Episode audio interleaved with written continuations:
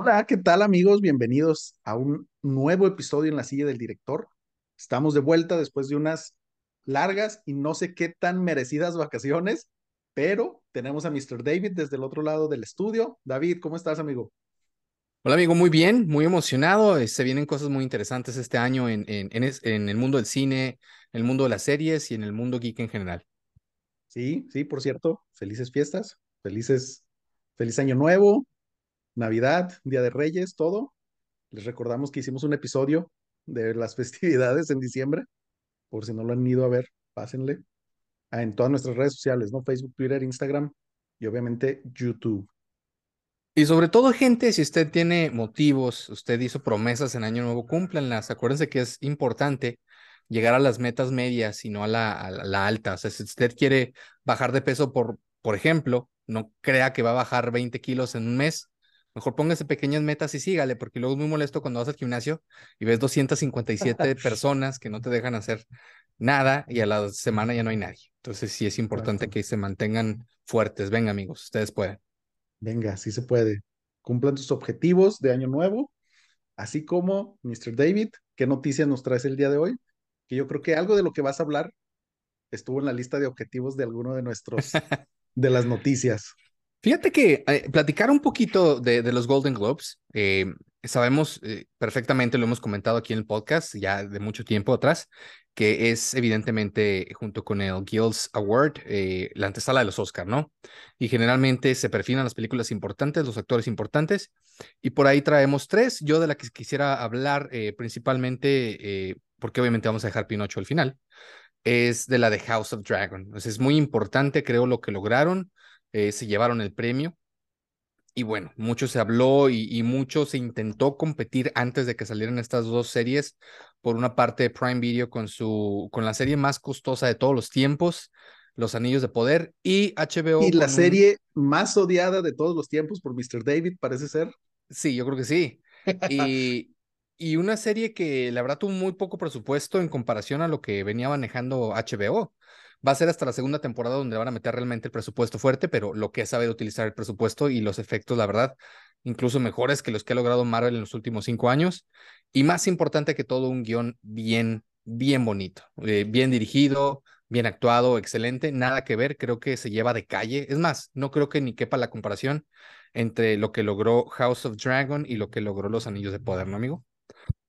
Sí, completamente de acuerdo. eh, y justo, o sea, a mí me da este miedo porque, bueno, todos sabemos que eh, Los Anillos de Poder es una historia basada en pequeños conceptos de, de J.R.R. Tolkien, más no en una historia completa, a diferencia de La Casa del Dragón, ¿no? Que por lo menos tiene un libro de George R.R. Martin y pues hay que recordar lo que sucedió en Game of Thrones cuando se quedaron sin libros de George R.R. Martin, ¿no? Entonces esperemos si no suceda lo mismo con La Casa del Dragón No, parece ser, parece ser que, que la obra en la que se están basando está terminada, entonces no tendría por qué ser, ¿no? O sea, así sea nada más tres, eh, tres o cuatro temporadas, nada más, pues bueno, ahí termina la historia, que sí está terminada, porque no se atreve el señor Martin a terminar su libro porque le da miedo el que dirán.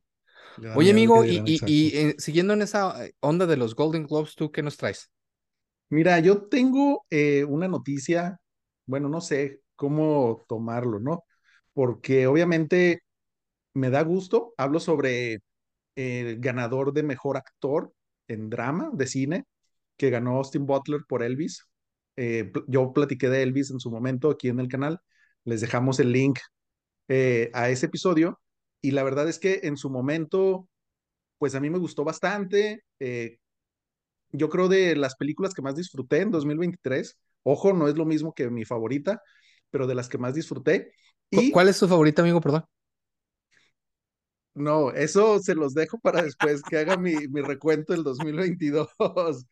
Eh, pero alguien por quien creo que ambos queríamos verlo triunfar, eh, Brendan Fraser por The Whale, eh, La ballena, y no lo ganó. Entonces, en su momento platicamos que con todo este hype que generó en Venecia, si no me equivoco, se veía muy prometedor su carrera hacia el Oscar, ¿no? Entonces, no sé qué tanto lo puede afectar esto, pero sabemos que a los Oscars le gustan las historias de redención, ¿no? Entonces, habrá que ver qué sucede con Brendan Fraser. ¿O tú qué opinas, amigo?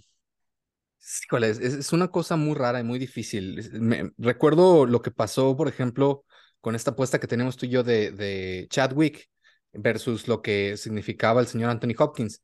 ¿Por qué Sí. lo digo de esa manera? Porque por un lado, creo yo que la actuación que merece el Oscar es la de Fraser. No digo que la, la del Brandon sea mala, pero, pero, por un lado tenemos la política, es decir, eh, todo el cine política y, y todo el envión va para que Elvis se lo pueda llevar. Pero en cuanto a actuación y en cuanto a significado de película, creo que tendría que llevárselo Brendan. Pero bueno, vamos a ver por cuál de las dos eh, estira la academia, ¿no? Habrá que ver porque también muchas veces, como bien dices, no se lo dan a quien más lo merece, ¿no? Y lo vimos, eh, yo sé que voy a sonar como disco rayado, pero en, por ejemplo, le dieron el Oscar como mejor actor a Rami Malek por interpretar a Freddie Mercury, perdón, por copiar a Freddie Mercury, pero no se lo dieron a Taron Egerton por Elton John y a mí se me hizo una mucho mejor actuación eh, la de Taron, ¿no? Pero pues bueno, a ver, a ver, como tú dices, faltan unos, un mes y tantito para los Oscar, entonces veamos qué es lo que sucede. Y David, no sé si quieres comentar algo más. No, digo, cerrar esto de, los Golden Globes con, con aplausos, obviamente de lo que vamos a platicar el día de hoy. Una vez más, el señor Guillermo del Toro demostrando por qué es un grande. Y él es un grande porque es una persona que trabaja con pasión y es una persona que está dedicada a su arte. Esta película él la hizo con todo el amor y con toda la dedicación y escogió a la gente que trabajaba ahí. Hay muchísimos mexicanos, hay muchísimo talento nuevo. Una película que tardó más de 11 años en crearse.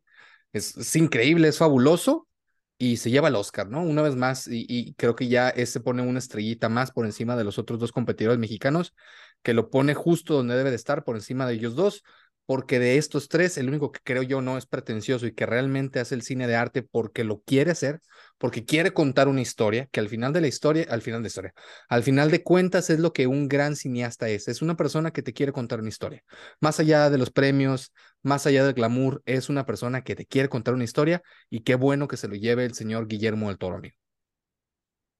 Sí, obviamente, ustedes saben, son fans de la silla. Guillermo del Toro es uno de nuestros patrones y yo siempre lo he dicho, ¿no?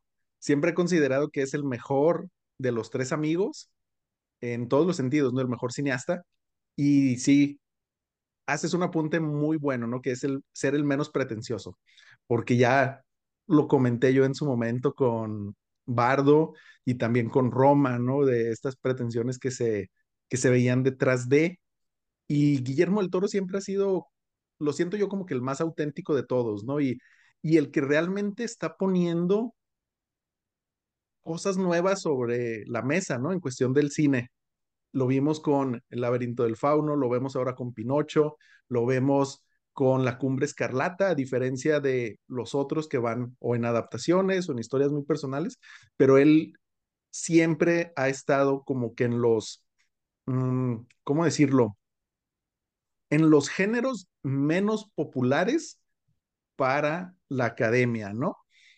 O sea, en, en la sección de películas menos Que estás populares de acuerdo que todavía es muchísimo más difícil, porque cuando es una película dramática te pones ahí a tiro de piedra para los Oscars, o sea, ¿qué es Exacto. lo que hicieron los otros dos? Él en su género, en su género terror slash ficción, eh, fantasía, siempre se ha mantenido y ahí es donde los ha ganado y ahí es donde ha logrado su reconocimiento y ahí estuvo el laberinto del fauno y ahí está todo, ¿no? Increíble. Claro, sí, sí, sí, o sea, y, a eso me refiero también con que es el más auténtico de, ¿no? De los tres. Em, pero bueno, habrá que ver porque hay que recordar que Bardo va a participar por México como película en lengua extranjera, pero em, nada más para corregir, ahorita dijiste que ganó los Oscar, es el Golden Globe de animación, entonces, bye Disney, bye todos los demás que hicieron animación este año. De ahorita, de ahorita me adelanto, si no se lo dan es un robo, porque realmente este año no hay quien le pueda competir. O sea, la otra es, es, un- es una obra maestra, ahorita vamos a hablar más de ella, pero lo que tienen que ver en, el stop motion y es un artistry, o sea, realmente es una obra de arte lo que él hizo y lo que hizo su equipo durante tanto tiempo. Hacer una película de stop motion, eh, por eso ya no las hacen, porque es tan difícil y tan costoso y requiere tanto tiempo hacerlo, que por eso ya no las hacen, ¿no? Exacto, sí, sí, y, y creo que bien lo dijiste tú en, en esta capsulita que subimos en nuestras redes. eh, que es un arte que está muriendo, ¿no? Es un arte, tristemente, por todos los costos, por todo el gran trabajo que conlleva. Y de hecho, eh, también, hablando de eso, tenemos una entrevista con uno de los, una de las personas que estuvo participando en esta película, Gilberto, les vamos a dejar el link a la entrevista que le hicimos y platicamos al respecto, ¿no? Que eh, toda esta pasión que Guillermo del Toro pone en sus proyectos se permea al resto del equipo, ¿no? Entonces, es gente muy apasionada.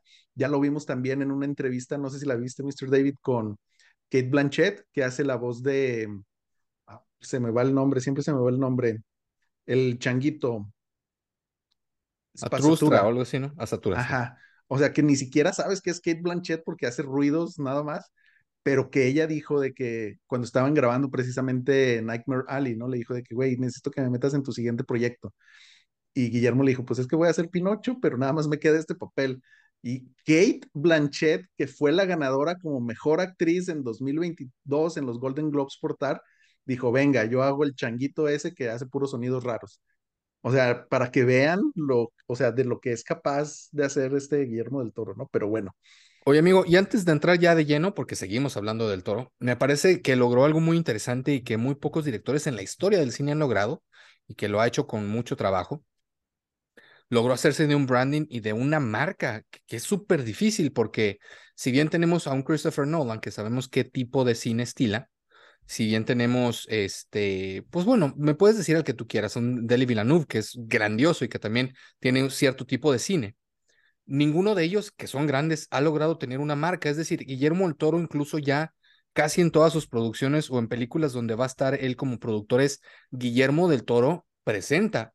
Yo no me había acordado de algo así desde los tiempos de Alfred Hitchcock y, y casi todos los proyectos que ponen es el nombre del director y atrás el proyecto, cuando siempre es al revés, ¿no? Este es el proyecto de este director. O sea, necesita ser realmente alguien grande en la industria, que, él, que es lo que él logró realmente en este cine fantástico, en este cine de terror, en este, en este género, que ya va por delante su nombre. O sea, ya, ya únicamente por el hecho de decir que es de Guillermo del Toro, es automáticamente una garantía para que la gente pueda asistir, ir y verlo. Ya sea que él sea productor, que sea escritor, porque además él hace todo, o sea, hace las tres cosas. Pero es increíble, ¿no? ¿Tú te acuerdas de alguien más que haya logrado esa distinción, además de Hitchcock, que evidentemente fue el primero? Mira, sí hay varios, pero todos obviamente dentro de esta categoría de grandes, ¿no? Como lo vemos con Stanley Kubrick, eh, Steven Spielberg. Exactamente. que, Spielberg, que em, Spielberg no lo estilaba tanto porque a él no le gustaba, ¿no? O sea, no, no. era tanto como Steven Spielberg, pero él, nunca lo puso así. Pero entiendo que el toro tampoco, a él lo pone, ¿no? O sea, sí, pues sí, sí, o sea, Ajá, es de que ándale, güey, ponle tu nombre aquí para que. Y sobre todo, sabes que con Pinocho, este año que es de esas casualidades que nos da el cine, donde se presentan dos adaptaciones de Pinocho, una de Disney, no la vayan a ver, y esta de, de Guillermo del Toro, obviamente, como para diferenciarla, pues viene con la presentación de Guillermo del Toro, ¿no? Y también este, creo que se puede dar un poquito más en el, en el tema, o sea, de, de tener este branding, en películas de terror, ¿no? Precisamente como Hitchcock, este, lo que es suspenso y demás, lo vimos también, este, ah, se me fue el nombre, pero también alguien tenía el gabinete, el gabinete de las curiosidades de, no me acuerdo, alguien que se pida Prior, pero no me acuerdo el nombre, ¿no? Entonces... No, pero el gabinete de las curiosidades no es el del toro. Sí, pero había como que una versión en los noventas, principios de ah, los dos miles, creo. Entiendo, entiendo. Eh, y también el güey que hizo Hellraiser, que no me acuerdo cómo se llama, que también viene Clive Baker, ¿no? Así, Clive Baker's Hellraiser. Entonces, como que es más en este sentido, y solo los más grandes dentro de se atreven a, bueno, ni, como tú dices, o sea, ni siquiera es de aquellos de que sí, güey, a huevo, déjale, pongo mi nombre, sino que es como que la misma industria la que está reconociendo el trabajo que están haciendo, maybe, no sé cómo decirlo, pero es el sello personal donde ya cuando tú ves una película sabes de quién estamos, o sea, de quién es esta película, ¿no? O quién le ha metido mano. Entonces, bien por Guillermo del Toro, obviamente lo seguimos apoyando for life, ¿no? Guillermo del Toro para presidente. Totalmente, amigo. Y ahora sí, sin más eh, preámbulos, vamos a hablar de esta película que afortunadamente ya la tenemos programada desde hace mucho, incluso antes de salir de vacaciones. Y digo afortunadamente porque creo que los tiempos son inmejorables el día de hoy para hablar de esta película y no antes. por todo el hype que representa y por haber ganado el Golden Glove y por estar ahí en la antesala del Oscar, ¿no, amigo? Esta gran película, eh, Pinocho, no sé si quieras, como siempre, darnos por ahí este, más o menos una idea de qué se trata y luego ya damos rienda suelta a, lo que sentimos y a lo que pensamos de esta maravillosa película. Venga, perfecto. Oye, pues sí, esto justo lo vimos antes de salir de vacaciones y recuerdo que nos mandaste un mensaje, ¿no? De, no manches, estoy llorando, tienen que ver Pinocho si no lo han visto. Y la verdad es que sí, es, es, obviamente todos conocemos la historia de Pinocho, pero la historia que la mayoría de nosotros conocemos es el Pinocho que Disney nos contó, ¿no? Entonces, a mí me parece muy interesante esta apuesta que está tomando Guillermo del Toro a tomar eh, el libro de Carlo Collodi, creo que se pronuncia así, y en base a eso trabajar, ¿no? Y aparte es como que una manera en la que él se proyecta de manera muy importante desde que era niño, ¿no? Entonces... Oye, eh, amigo, y perdón que te interrumpa, y metiéndose en la verja de Kubrick, ¿eh? O sea, porque hizo una interpretación, o sea, lo tomó el libro por una parte y por otra le metió con su cosecha y quedó uh -huh. increíble, o sea, muy a la Kubrick, muy a la que sí, pero yo también voy a meter a mis criaturas de alguna manera, o sea, muy chingón.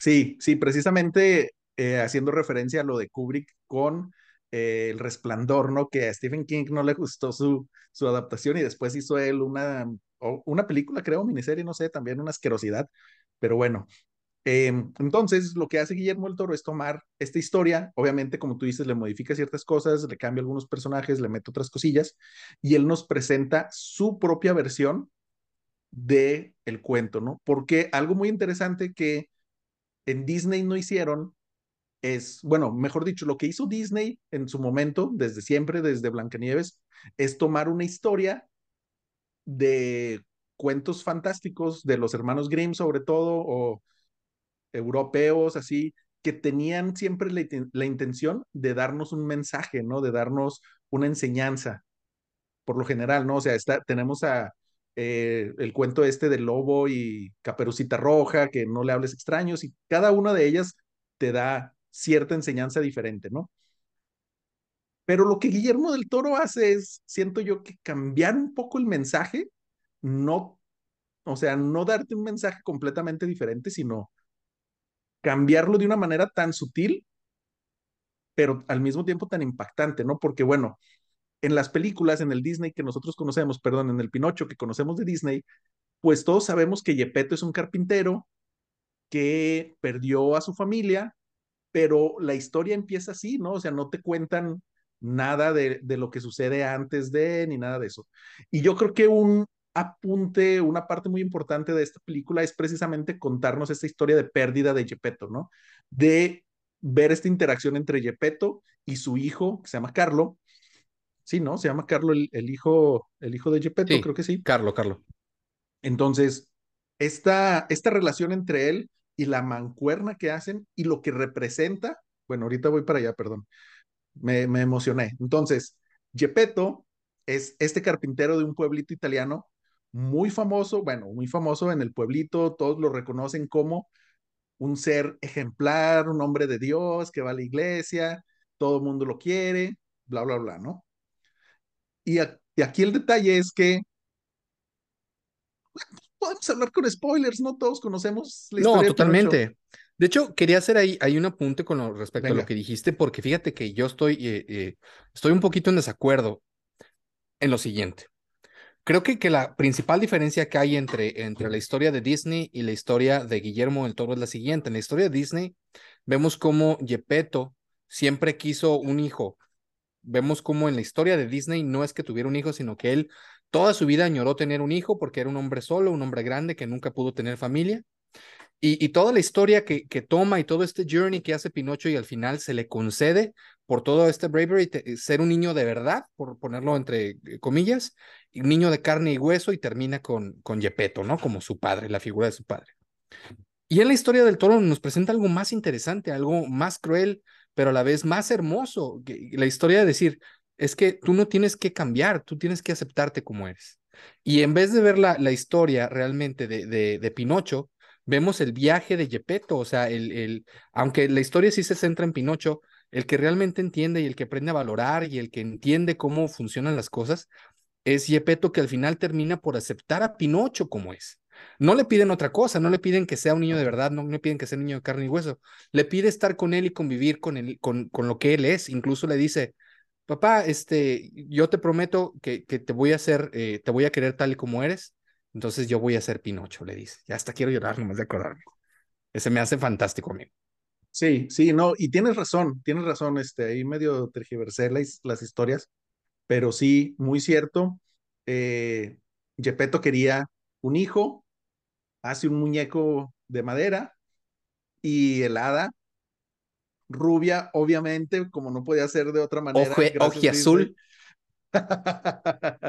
este, le concede, ¿no? Le dice, te voy a dar vida si pasas estas pruebas de ser un niño bueno, bla, bla, bla, te puedo convertir en un, en un niño de verdad.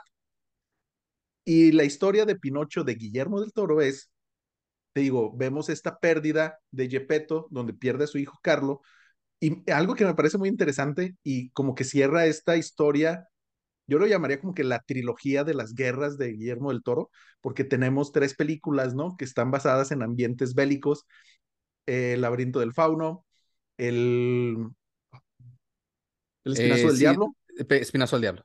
y eh, esta, ¿no? Entonces, y en cada una de ellas tenemos una pérdida importante que es lo que mueve la historia, ¿no? Entonces, en este sentido, en esta historia, eh, muere Carlo y Gepetto cambia completamente, ¿no? O sea, se da un giro de 180 grados al, al Gepetto que conocíamos al inicio de la película.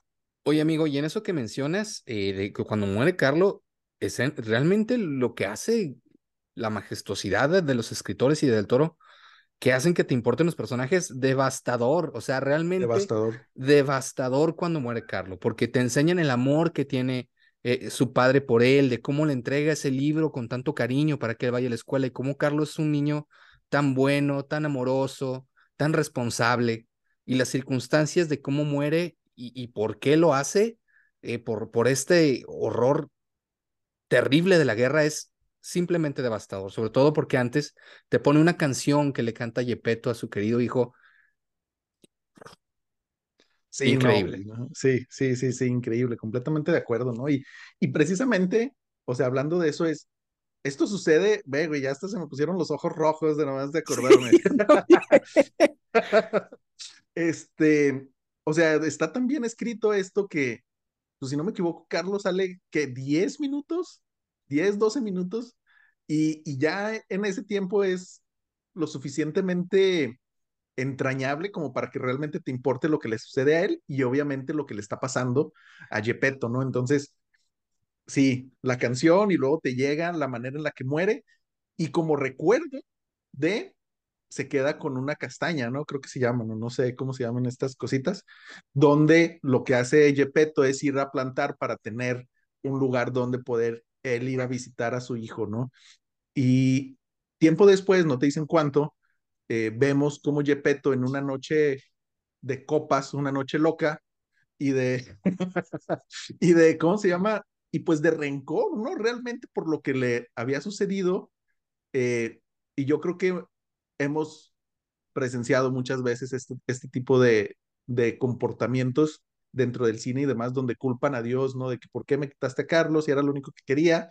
Y, y Gepetto en rebeldía le dice, pues tú me quitaste a mi hijo, yo me voy a hacer uno propio.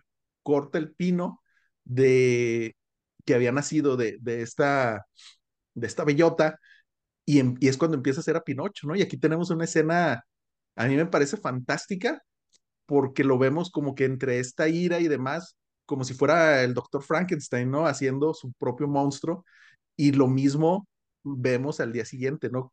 Con las consecuencias de, de sus actos. David, Oye, amigo, si aquí, ahí. sí, haciendo una anotación, aquí vemos las pequeñas y sutiles diferencias que marcan lo que es cine de, de realmente importante y de arte y que te hacen pensar, y cine que hace pensar al espectador, no, no, no el cine que hacen ahora que todo te lo quieren dar digerido. Las grandes diferencias entre eh, el Pinocho de Disney y el Pinocho del Toro. El Pinocho de Disney, ves cómo Gepetto, con todo el amor del mundo, crea a, a su Pinocho, ¿no? Cómo talla la madera y cómo deja, lo deja perfecto, una figura impoluta, que al final llega la, la hada para, para cederle ese pequeño deseo. Este Pinocho fue creado a partir de, de una borrachera eh, devastadora, de un hombre que está totalmente roto y que crea un Pinocho crudo, que crea un Pinocho imperfecto, que ves cómo le pone los, los eh, le da los martillazos y tiene chuecas las manos y, y tiene algunos de los clavos eh, mal puestos en todo su cuerpo, ¿no? Con coraje, con ira, con, con esta eh, casi maldición hacia la vida de por qué le pasó lo que le pasó, ¿no? hasta ahí me pareció increíble, ¿no? Sube de hecho y se cae de borracho. Sí, sí, sí, de acuerdo, ¿no? Y, y, y justo es lo que, lo que comentábamos, ¿no? O sea, estas, estas e, en este caso, no tan sutil diferencia de la manera en la que crean a Pinocho y también, eh, obviamente, que le da un aspecto más crudo que como amaneció Gepetto el día siguiente después de esa borrachera, ¿no? Que hay que se, me, se, nos olvidó comentar algo que eh, el grillo, Pepe Grillo, no me acuerdo cómo se llama en, en esta película porque le cambian el nombre. Gran personaje, ¿verdad? Sí, de Iwan McGregor, con la voz de Iwan McGregor. Eh, él está visualizando todo esto que sucede e inclusive vive en, en el árbol que cortan para tallar a Pinocho, ¿no? Y obviamente mientras Gepetto está en, este, en esta borrachera de ira hacia Dios, hacia la naturaleza, hacia la guerra misma, eh, es cuando los espíritus del bosque, o no sé cómo llamarles, eh, sí, los espíritus del bosque tal cual, están observando, ¿no? De a lo lejos están observando todo lo que está haciendo Gepetto, y cuando termina él de crear a su Pinocho y dice, bueno, ya me voy a dormir, mañana le sigo, parece esta maravillosa criatura con la voz de Tilda Swinton para darle vida, ¿no? A, a, a este Pinocho, y yo creo que esa animación bueno, para empezar la criatura, ¿no, David? ¿Qué opinas de este, de este espíritu del bosque que nos presentaron? Oye, eh, nada más para complementar, se llama Sebastián y le cambió el nombre eh, a propósito. Sebastián, sí. Eh, otro apunte de Sebastián que me parece increíble y maravilloso, que si alguno de ustedes lo vio, aplausos para ustedes, en su pequeña casita que él hizo, porque además él siempre estuvo del lado de Pinocho porque él defendía lo que era de él, él encontró ese árbol que había buscado toda la vida para vivir y una vez que lo encontró pasó el accidente con, con, con Yepeto, ¿no? Pero por Exacto. eso decide vivir ahí y que además, esos pequeños detalles que les digo, además vive en su corazón. O sea, literal, Sebastián vive en el corazón de Pinocho. Eh, tiene un cuadro de Schopenhauer, cosa que me pareció increíble. O sea, es él es literato, pero tiene un cuadro de Schopenhauer que tiene mucho significado por el, por el journey que toma Pinocho. Me parece uh -huh. fantástico. Sí, acerca de la criatura del bosque, me parece increíble porque esta criatura ya la hemos visto en muchas otras eh, dimensiones que ha tomado del toro en otras películas, como en Hellboy, por ejemplo. Y, y se parece mucho a, al ángel literario de la Biblia, que son estos seres eh, que no se pueden discernir, que no se pueden ver, que, que en su majestuosidad te generan miedo.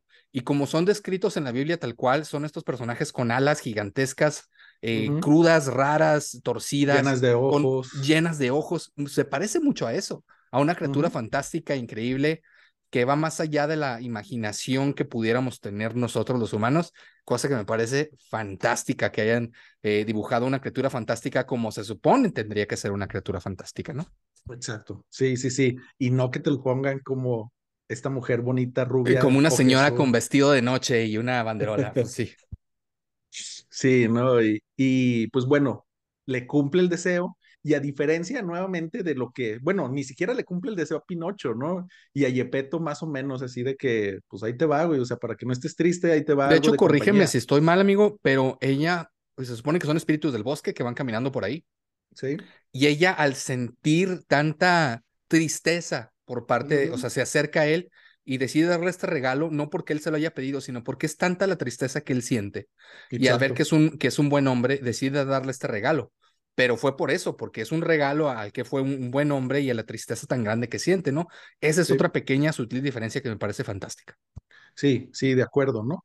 Y también una diferencia muy importante, creo yo, es lo que sucede a continuación, ¿no? A la, justo a la mañana siguiente, donde vemos este Pinocho en la, en la versión de Guillermo del Toro, que no, o sea, que es realmente como una criatura nueva en este mundo, ¿no? O sea, tiene que aprender a caminar, tiene que aprender a hablar, a diferencia de, del Pinocho de Disney, donde ya sabe caminar perfectamente y habla todos los idiomas y es pues más o menos bien portado, ¿no? Acá no, acá tal cual es un ser, es un alma nueva en este mundo y necesita aprender ese tipo de cosas, ¿no? Y aquí es donde eh, justo le deja esta, esta misión el espíritu del bosque a Sebastián, ¿no? Le dice, bueno, pues cuídalo, bla, bla, bla, échale ganas y pues ya veremos, ¿no? Te puedo cumplir un deseo después y, pero échale Sí, ganas, porque, ¿no? porque es muy, muy, muy curioso cómo Sebastián dice, oye, no, espérame, esta es mi propiedad, esta es mi casa, ¿por qué quieres hacer eso con mi casa? Entonces, el, el hada, por decirlo de alguna manera, esta criatura fantástica hace un trato con él. Dice, bueno, está bien, es tu casa, yo la tomé, te voy a dar chance. Si cumples con este oath que estás haciendo, yo te voy a, te voy a conceder un deseo. Y Sebastián le dice, cualquiera que sea, cualquier deseo que tú quieras, siempre y cuando cumplas con este deber, ¿no? Me parece increíble. Sí, sí, sí, sí. Y justo vemos en esta mañana, ¿no? O sea, la reacción de Gepetto, ¿no? O sea, la reacción de terror de qué es lo que he hecho, pues muy a la par, creo yo, de, de lo que pudimos experimentar con, con Frankenstein, ¿no? Con la parte literaria de, de Mary Shelley, donde se arrepiente de lo que hizo, de su creación, y lo ve como el monstruo, entre comillas, que es. Y es aquí donde se empieza a desatar todo el despapalle, ¿no? David, no sé si quieras seguirle. Sí, eh, es interesante porque a diferencia otra vez de, del Pinocho de Disney, él lo encierra. O sea, es un niño que obviamente a todos nos cayó mal la primera vez que lo vimos porque él hace muchas preguntas y él está siempre encima de él. ¿Y qué es esto? Y, y, o sea, él se harta y renegando de, de este regalo que le dan, lo pone y lo encierra, ¿no? Y él dice que va a ir a la iglesia porque tiene que terminar este famoso y grandioso Cristo que vimos en las primeras escenas, ¿no? Era llegar a la iglesia, Pinocho se escapa y va a buscar a su papá y empieza él con sus preguntas y con sus cosas y la gente lo empieza a ver y a decirle diablo y a decirle entre otras muchas cosas que qué es esa cosa tan horrenda. Y es hasta que realmente se involucra el padre de la iglesia y un personaje que tiene que ver con, eh, ay, ¿cómo se llama? ¿Stalin? No, no es Stalin, es, No, ah, bueno, ahorita me acuerdo, bueno, pero sí es ahorita, ahorita lo buscamos. Mussolini. Eh, Mussolini, sí, con Benito Mussolini en Italia. Hasta que realmente eh, estas dos personas lo obligan a que lo mande a la escuela. O sea, realmente eh, Gepetto estaba renegado de Pinocho. Es hasta que ellos lo obligan cuando decide mandarlo y aquí se sigue desarrollando la historia cuando Pinocho por fin va a la escuela, amigo. Sí, eh, hay que recordar, como nos dijiste al principio, este libro que le da Gepetto a Carlo es el mismo que le da a Pinocho, ¿no? Y de hecho, desde aquí se empiezan a ver estos mensajes cero sutiles de Gepetto de tienes que ser como Carlo, ¿no? Tienes que ser un niño bueno. Carlo hacía esto, tú tienes que hacerlo, Carlo esto, Carlo lo otro, ¿no?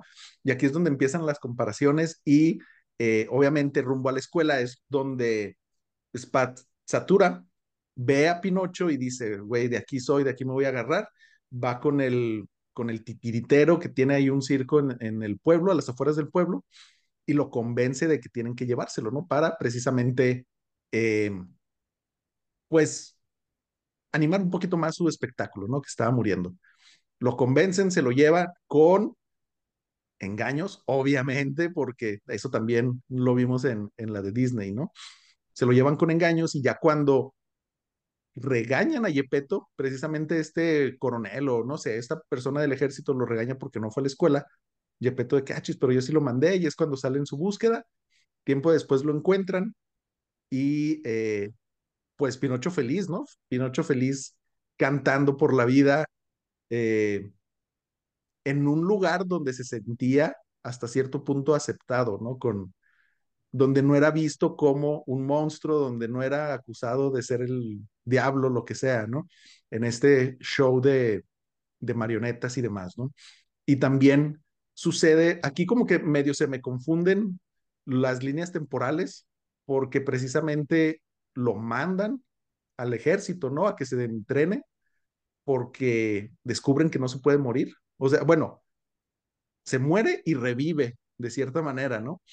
Porque es un alma que, bueno, es un ser que al, híjole, ¿cómo decirlo?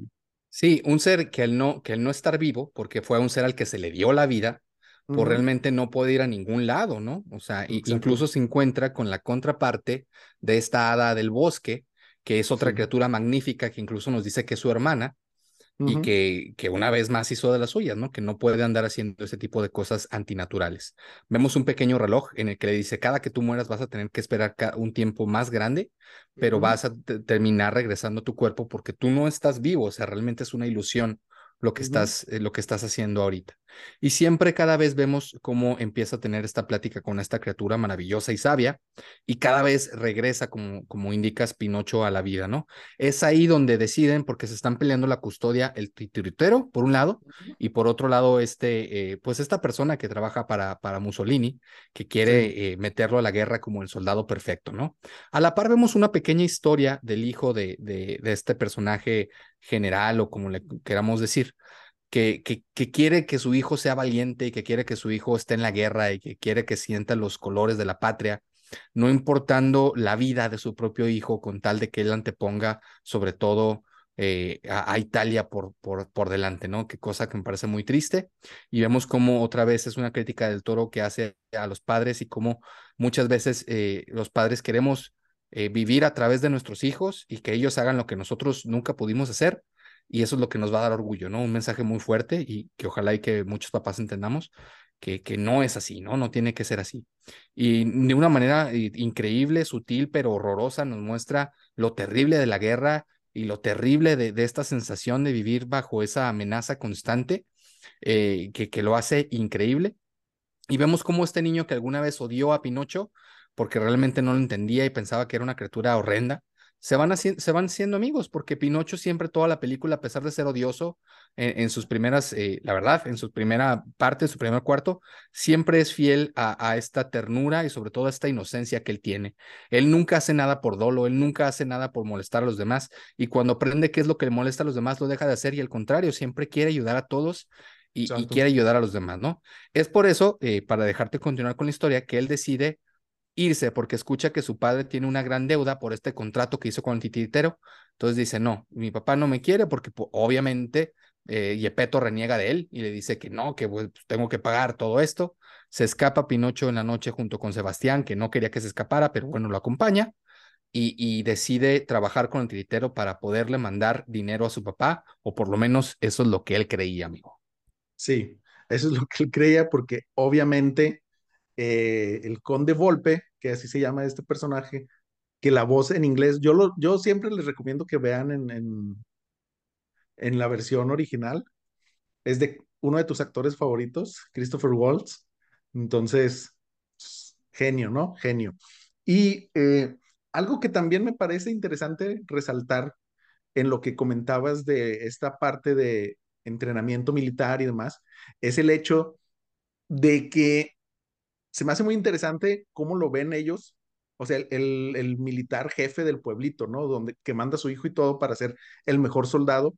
Y realmente lo que el soldado representa es alguien que hace lo que alguien de más alto rango le dice sin pensar, sin razonar, ¿no? Entonces, realmente es el ejército, aquí lo plantan o los niños que están entrenando como si fueran las marionetas de alguien, ¿no? Y Pinocho, pues a la inversa de, ¿no? O sea, a pesar de él ser la marioneta, pues toma sus propias decisiones, él es quien realmente es libre en comparación con, con estas eh, personas que están siendo amaestradas dentro del ejército, ¿no? Pero bueno, se va, hacen gira por todos lados y aquí es donde Gepetto empieza su búsqueda, ¿no? Su búsqueda de Pinocho. Y pues vemos así prácticamente como va haciendo un recorrido y prácticamente Gepetto justo detrás de él, ¿no? Ya para finalizar, eh, llegan en una islita donde iba a estar Mussolini precisamente y Pinocho decide hacer una canción burlándose de él y del Estado y demás. Y es aquí donde, donde medio escapa él, ¿no? Porque se empieza a desatar acá el problema entre Mussolini y el conde Volpe, precisamente porque pensaba que lo estaban humillando y no que hubiera sido una decisión de Pinocho. Pinocho ya en modo amigo con, con Spazza, Spazzatura, se escapa. No, pero Pero ahí viene una parte muy importante, porque Spazzatura es un personaje que odias desde el principio, tiene Sí. toda, toda la, el garbo y toda la cara de, de un ser malo, tiene el ojo eh, totalmente, no, no ve de un ojo, muy el estilo Bond, un villano desde el principio. ¿no? Y, y después, viendo los sutiles detalles, ves cómo el pobre mono siempre fue abusado por, por este, ¿cómo se llama? Golpe. Siempre fue maniatado, siempre estuvo sufriendo. Y en una escena grandiosa, casi al final, Pinocho durante todo este tiempo siempre lo trató bien, a pesar de que el mono tenía una, una, un gran celo por él, porque pues él tenía toda la atención de su amo. Y al final él decide ayudar al mono. Y el mono al darse cuenta que el único que realmente le ha mostrado cariño verdadero durante toda su vida no es Volpe, sino es. Pinocho. Y arriesgando su propia vida, decide ir en contra de su amo y vemos cómo por fin eh, tiene, llega a su fin este malévolo villano y ahora sí son amigos y deciden emprender la aventura de encontrar por fin al padre de Pinocho. Sí. Y, y justo esta escena a mí me parece también muy buena cuando son tragados por la ballena, ¿no? O sea, buenísima, obviamente la animación y todo eso. Que otra vez, Pero- no es una ballena, está bien raro, es una criatura mística, mágica, musical que hizo del toro, que es como un pez enorme, muy al estilo como el que vimos a los Simpsons hace mucho tiempo, pero gigante, con unas fauces increíbles. Es, ese detalle también me pareció muy, muy padre. Sí, sí, sí, sí. Y ya obviamente lo que sucede dentro de, ¿no? O sea, esta historia que ya conocemos donde Gepetto se reencuentra con Pinocho, le dice que no, Pinocho, yo te quiero, perdóname, bla, bla, bla, ¿no? Y es aquí donde Pinocho empieza a mentir para que le crezca la nariz y que puedan escapar, ¿no? Ya, pero yo creo que el cambio más importante es lo que sucede justo cuando escapan de, pues de este ser, no, no sé, este pez, este pez enorme, ¿no? Porque obviamente quedan a la deriva, Pinocho, o sea, con esta explosión, como que Gepetto queda, como que se desmaya. Y queda fuera de las fauces de, de esta criatura junto con el mono, quedan a la deriva y en esta explosión Pinocho muere una vez más, Exacto. dentro, dentro de las, todavía de las fauces de este pez. Y, y, llega con esta criatura um, magnífica y maravillosa y ve el reloj bien grande por todas las veces que ya había muerto, donde ella ya le había explicado que tenía que esperar durante todo ese tiempo y cada que moría tenía que esperar más. Pinocho en su desesperación hace un trato con esta criatura y le dice, es que ya necesito regresar. Y le dice, solo hay una manera en la que puedes regresar y es rompiendo las reglas. Pero si rompes las reglas, vas a ser finito y vas a tener una muerte verdadera. Entonces tú decides. Pinocho, en un acto eh, de total amor y, y, y totalmente eh, siendo una persona que busca eh, el salvar a su padre, decide romper el reloj, con eso quitar su, pues vidas infinitas, o sea, Pinocho era inmortal, decide Sí. renunciar a su inmortalidad para poder regresar y salvar a su padre de las fauces de, de este pez. Cuando llegan eh, al shore, llegan a, a, llegan a la isla y, y están caminando y en una escena muy triste y muy trágica, Pinocho por fin al ver a su padre salvo, muere de manera definitiva, amigo. Sí, sí, muere de, de manera definitiva y sí, o sea, muy triste, ¿no? Obviamente, eh, nuevamente, o sea, genial la animación que te hace sentir todo, ¿no? Maldito Gepetto, ya me hizo que se me pusieran los ojos rojos de nuevo.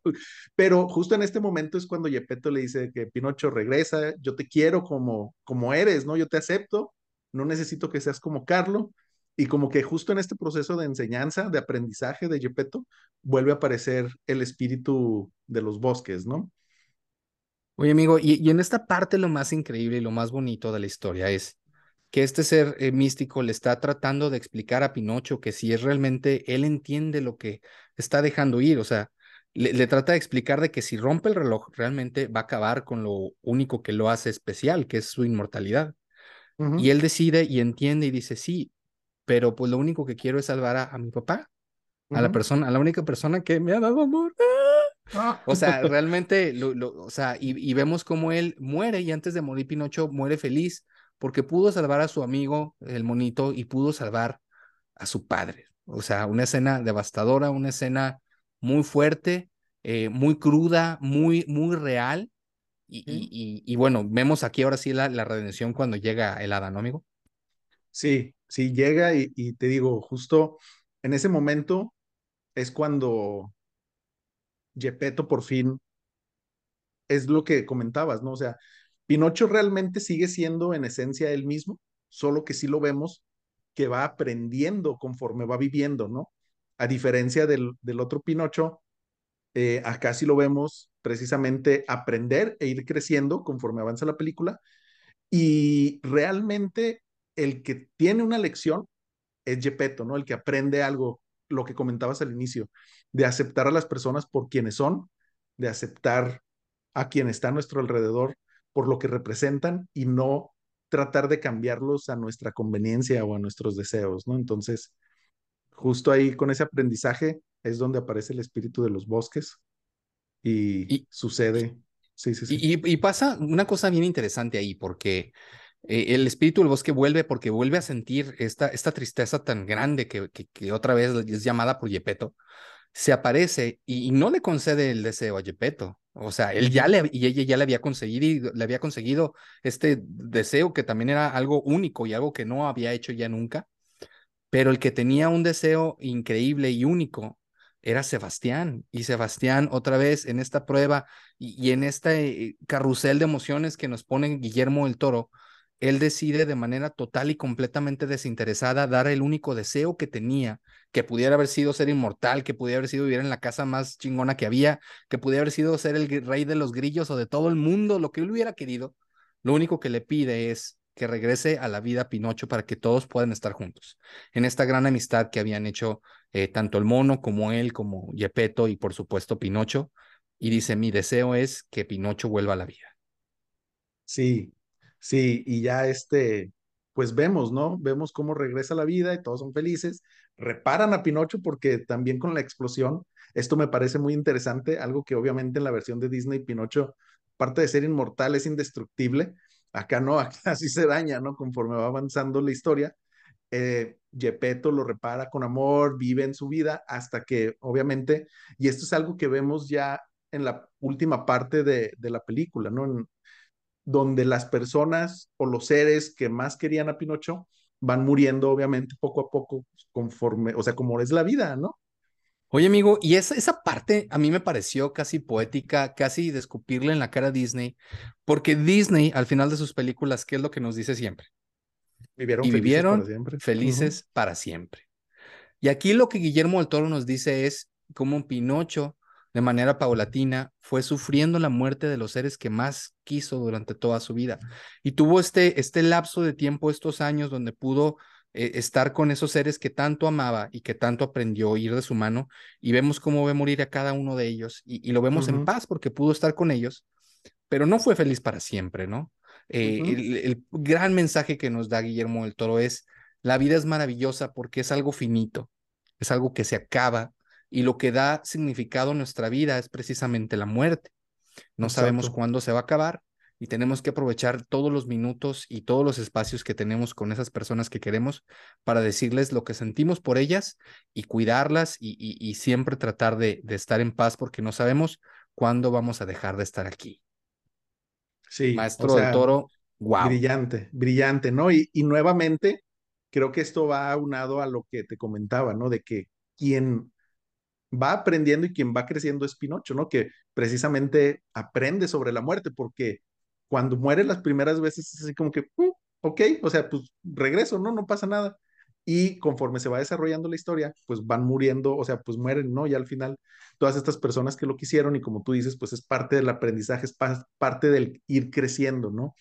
Y, y sí, o sea, pues no, no, la vida no es feliz por siempre, ¿no? Y, Y nos deja un mensaje bien bonito porque, o sea, hay, hay un, eh, prólogo, no sé si se llama prólogo al final, donde, sí, donde nos ¿no? dice, bueno, y, y Pinocho compartió con sus seres queridos y fueron muriendo uno a uno, y Pinocho se fue y, y avanzó por el mundo y fue aprendiendo nuevas cosas, y eventualmente pensamos que Pinocho también murió.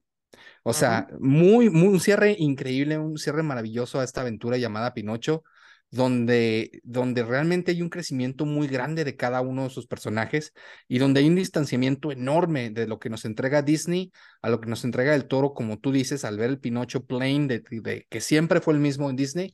Y aquí vemos un, crecimiento de personaje increíble y maravilloso durante toda esta maravillosa película, porque no puedo decirle de otra manera. Eh, yo te preguntaría, ¿cuántos Guillermo del Toro les daríamos a esta película sobre cinco?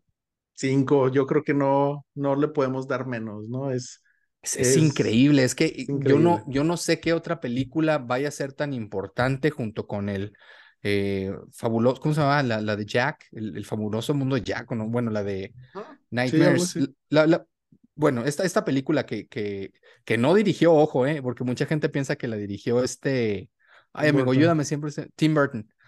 Pero bueno, él, él, fue la mente detrás. Junto con esa película, yo creo que son las dos películas más importantes, o por lo menos las que tienen más mainstream en la historia uh -huh. del cine al día de hoy, ¿no? Y Pinocho y, y, esa película. De acuerdo, de acuerdo. Entonces, amigo, cinco Guillermos del Toro. ¿Te parece unánime?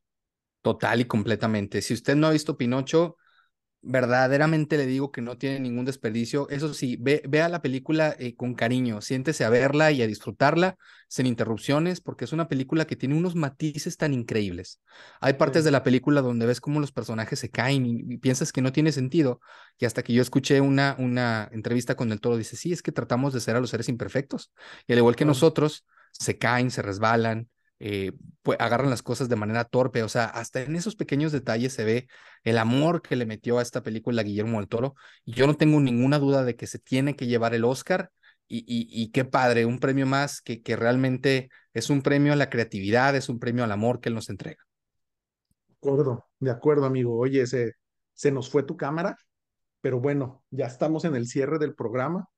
Muchas gracias, Mr. David, por acompañarnos en esta gran reflexión sobre lo que es Pinocho. Muchas gracias. Ah, eso. se me apagó la cámara celular de tanto que, que hablamos, se acabó. sí, este, no, te decía, pues muchas gracias por acompañarnos, por estar de regreso y obviamente los invitamos a que nos sigan en todas nuestras redes sociales y que regresen la siguiente semana en un episodio más de La Silla del Director. Hasta luego, amigos. Chao.